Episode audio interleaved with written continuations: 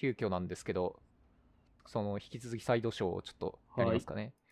サイドショーで話すことになったのは、えっと、僕が最後聞きたかったけど、まあ、次回に回しますかって言ったことで、まあ、具体的には何かっていうと、えー DDD、その、話っていうのは、まあ、最終的な成果物は僕はまあ、クラス図とその実装だという認識をしてて、DDD が何が良かったかっていうと、まあ、それに対して、まあ、コードを書く側、もしくは書いた後に得られたことっていうのも、あの、そこに対してこう、フィードバックを、あの、与えられるような、まあ、そういう、こう、方向を作ったっていうのが、まあ、良かったんですよっていう話を、まあ、さっきしたんですけど、本編では。で、ここまでテーブル設計の話がゼロであるということに対して、僕はすごい違和感を抱いていて、これはなんでなんですかねっていうことを聞きたかった。テーブル設計ってリレーショナルデータベースのテーブル設計のことですよね。あ、そうですよね。まずそうですね。で、それで、ちょっと補足をすると、あのー TG 型 ER のあの本、佐藤さんの本とかっていうのが、えっと、まあ、この2005年ぐらいに出ているし、かつ彼の多分経歴とか前見たんですけど、多分1980、90ぐらいから多分そういうことをやってた方なんですよ。DOA なのでその辺ですね。あそうです、そうです。なんで、そういう話っていうのも当然あったはずで、なんでそれがこの合流してこないのかなっていうのがすごい気になってるんですよね。えっと、まず、それは日本におけるデータベース設計の、えっと、流派の話と、なんていうかな、世界におけるっていうところで、実はなんかちょっと違いがあって、で、日本においては、その、業務システムを、その、リレーショナルデータベースを中心としたエンタープライズシステムを、えーきちんと作るというのが、えー開発方法論として、えーきちんと取り沙汰されて、で、研究が進んだのが1980年代と90年代だと思っていて、で、その頃はだから、その、それまでは、その、汎用機で、えー作られていたシステムを、その、オープンシステムとして、その、リレーショナルデータベースを中心としたアーキテクチャで、えー企業システムを再構築するというのが時代背景としてあった時代で、で、その再構築するにあたって、その企業システムの屋台骨となるデータ構造とはどうあるべきかというのが、えー非常に強い関心を持って研究された時代っていうのがあったわけですよね。で、それを、その、結果的にその流れの、えー結晶として出来上がったのが DOA、データオリエンテッドアプローチかな。データ中心アプローチというような一種の設計の流派で、これで、えっ、と、日本においては、椿さんとか、佐藤正美さんとか、渡辺幸三さんとか、えー何人か有名な、えー方法論の家元の人たちが出てきて、で非常に花盛りになるというような時代がありましたということですよね。つまりテーブル設計花盛りの時代があったと。で、そこに対して、えっと、ドメインドリブンデザインの中で、なんでリレーショナルデータベースに対してこんなに、なんていうの、冷たいのっていう話があると思うんですけど、RDBMS は、あの、インフラストラクチャー層で交換可能であるぐらいな感じじゃないですか、もはや。で、これは、なので、文化的な背景もあるし、えーっと、いくつかの、なので理由があるんですけど、一つは、やっぱり、えーっと、え現在も、例えば、クリーンアーキテクチャーという本とかでも出てきますけど、そのリレーショナルデータベースをガチガチ前提にするシステムではなくて、リレーショナルデータベースも、えーっと、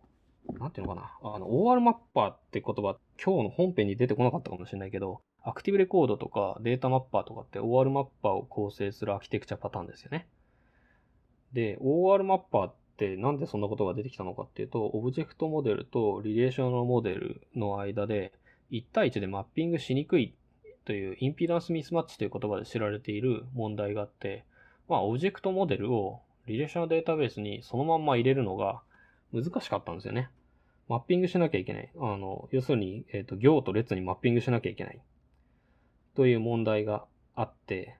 で、じゃあ、ど、なんていうか主導権争いになるんですよね。R の方が偉いのか O の方が偉いのかみたいな話になるんですよ。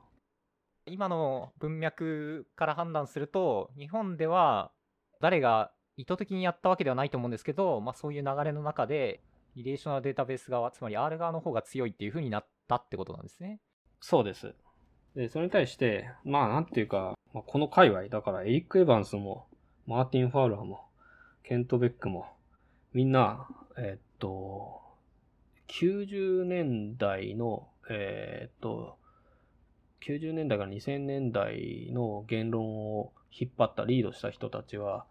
えっ、と、オブジェクト思考の、えっ、と、コミュニティを中、の中心人物なんですよね。だからソフトウェアパターンの活動が出てきて、で、デザインパターンとかの本が出てきて、で、エクストリームプログラミングが出てきて、で、リファクタリングが出てきてみたいな感じで、でその中で支えていた人たちの、えー、背後にあった技術っていうのがオブジェクト指向プログラミングなんですよね。およびオブジェクト指向設計か。なので、まあ、オブジェクトモデリングがまず中心で、で、それをどうやってリレーショナルデータベースにマッピングするかって話になるし、なんならリレーショナルデータベース使いたくない。もっと、その、オブジェクトモデルを、そのインスタンスたちをデータベースになんかそのままストアできればそれが一番いいやんみたいな、えっ、ー、と、ぐらいの感覚の人もいたと思うんですよね。で、それが、それが、えっ、ー、と、OODB ですよ。オブジェクト指向データベースです。で、だから、なんか、例えば、 Smalltalk で作ったシステムのデータを、そのまんま OODB にストアして、で、検索して、検索したらそのオブジェクトたちがまた、えー、そのデータベースから、えー、復元されて戻ってくればいいやん。それが一番マッピングいらないし、生産性高いでしょというのが、え、ー、と理想として語られてたんですけど、なんだけど、オブジェクト指向データベースとリレーショナルデータベースで言えば、これもう2020年の私たちは知ってますけど、完全にリレーショナルデータベースに軍配が上がったんですよ。これは、やっぱり、その、まあ、企業間の製品開発の競、なんていうのかな、競争力の違いっていうのが、要するにリレーショナルデータベースっていうのは、そのエンタープライズシステムを支える一番の屋台骨なので、えっ、ー、と、オラクもそう、オラクルも、えっ、ー、と、マイクロソフトも IBM も、えー、ものすごい投資をして、製品開発をしていました。なので、リレーショナルデータベースっていうのは、非常に資金が豊富に投入されて、で、開発が、えー、日々行われているというような、え、領域だったわけで、まあ、製品開発力が強かったっていうのと、あとはリレーショナルデータベースは、まあ、の方が背後の理論っていうのが、えー、強固なので、だからリレーショナル理論っていうのは、なんていうのかな、SQL よりさらに、なんていうのかな、純粋で強固というか、あの、強い数学的な背景を持っていたので、堅牢だったんですよね。なので、えー、RDB の方が、えー、技術的にも理論的にも OODB をはるかに勝っていた。なので、オブジェクト指向データベースというのはもちろん製品あったし、えー、それなりの市場もあったんですけど、えー、まあ、振り返ってみてみれば、リレーショナルデータベースの方が圧倒的に、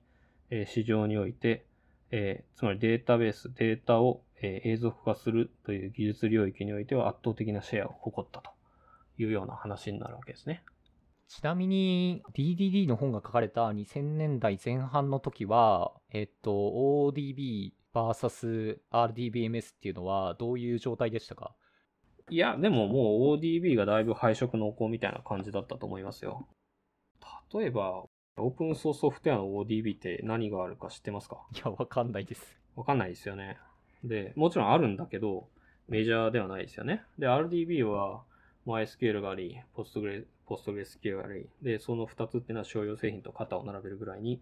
えー、開発が行われ、で、え日々進化していると。で、なので、あと ODB は、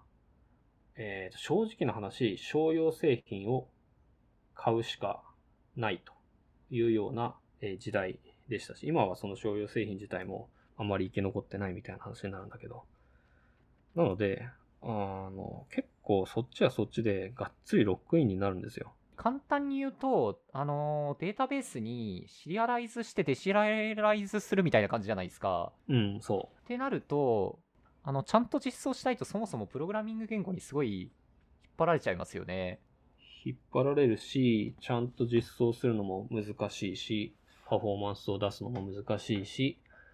えー、障害、対障害性を伴う、えー、設計をするのも難しいしっていうので、オブジェクト指向データベースっていうのはそんなに簡単な、えー、領域ではなかったんですけど、そう、それも含めて競争力、えっ、ー、と、RDB に対して競争力のある市場を作るっていうことはできなかった。もちろん製品はあるけど、競争力のある市場を作れたかっていうと、全然できてなくて、特定のドメインにおいて、えー、大きいシェアを得るんだけど、えー、全体、えー、情報システム全体の市場を見ると RDB の方が圧倒的に勝ってると。で、特典ドメインっていうのは、例えば医療ドメインとか、そういったところに関しては、えっ、ー、と、特化型のデータベースの方が、えー、RDB に比べてシェアを取ったりとか、そういうのはありましたね。まあじゃあその書いた人たちの流派っていうところがまあ強く影響してて、えっ、ー、と、それで、あとそれから、まあもう現代においては、まあさっき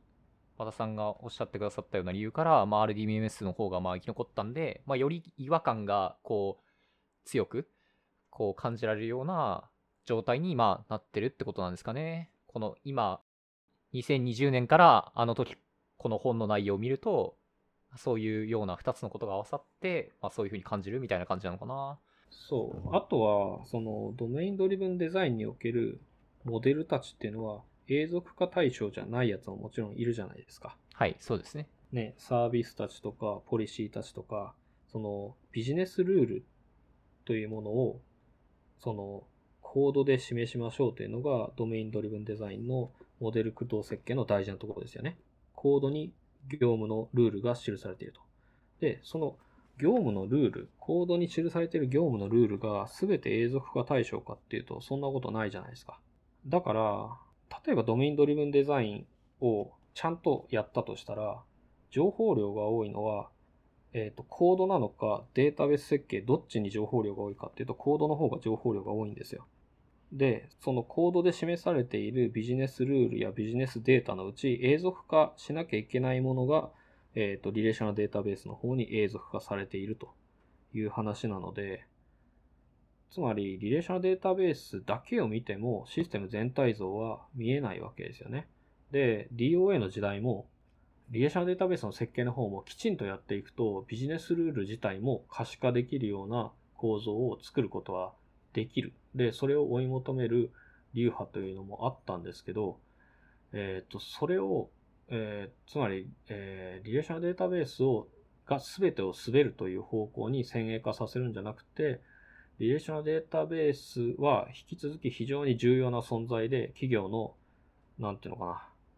継続性を支える非常に大事な、えー、技術なんだけど、えっ、ー、と、RDB のテーブルだけが全てじゃなくて、えー、コード及びそのコードが指し示しているモデルとか、えー、ドメインエキスパートとのやり取りとか、そういったものを含めたシステム全てが大事なんですよと。なので、その全ての中には当然 RDB も入ってますよと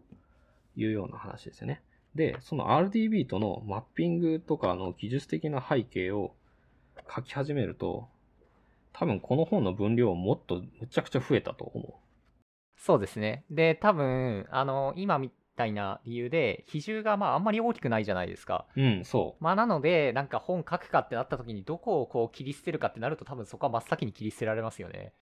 そう。比重は、え、なんていうかな。比重はそこまで高くはないんだけど、記述量はめちゃめちゃ書かなきゃいけないんですよね。しかも、繰り返しコードがむっちゃくちゃ多いんですよ。で、それは、えっ、ー、とね、エリック・エヴァンスはファウラーが本書いてるの知ってたから、そっちに丸投げしたんだと思います。すごい面白い話ですね、それは。うん、だから、RDB とオブジェクトモデルとのマッピングっていうのは、やっぱ難しい課題ですと。しかもそれ解決しなきゃいけないものっていうのはたくさんありますと。で、それはファウラー先生が、えっ、ー、と、パターンズ・オブ・エンタープライズ・アプリケーション・アーキテクチャっていうごつい本を書いてるので、そっちに丸投げします。こっちを読めば大体のこと書いてありますよ。で、なので、えー、このエリック・エヴァンスの本においては、そういった、その、例えば、えっ、ー、と、モデルの永続化にオブジェクトデータベースじゃなくて、RDB を選択したとしたら、え、技術的な問題として当然、えーと、リレーショナルモデルとオブジェクトモデルとのマッピングという大きな問題が目の前に、えー、のしかかることになると。で、それをまでこの本で実装部で書いてったらとてもじゃないけど、えっ、と、分量は増えてしまうし、しかもノイズが多い本になってしまう。だから、えーそれ自体は、えっ、と、ファウラーの本の方に丸投げしますという感じで、ファウラーとエヴァンスは互いに本を書いてるのを知っていた節があるんですよね。ので、えっ、とね、というよりは、えっ、と、当然エヴァンスの方はファウラーが本を書いたことは知ってるはず。前の年に出てるから。で、ファウラー自体もエリック・エヴァンスがドミンドリブンデザインを書いてることは知ってるんですよ。で、えっ、とね、パターンズ・オブ・エンタープライズ・アプリケーション・アーキテクチャの中に、今、エリック・エヴァンスがそのドメインの、えーモデリングとかに関しては、えー面白い本を書いてるので、そっちを交互期待みたいなことを書いてある。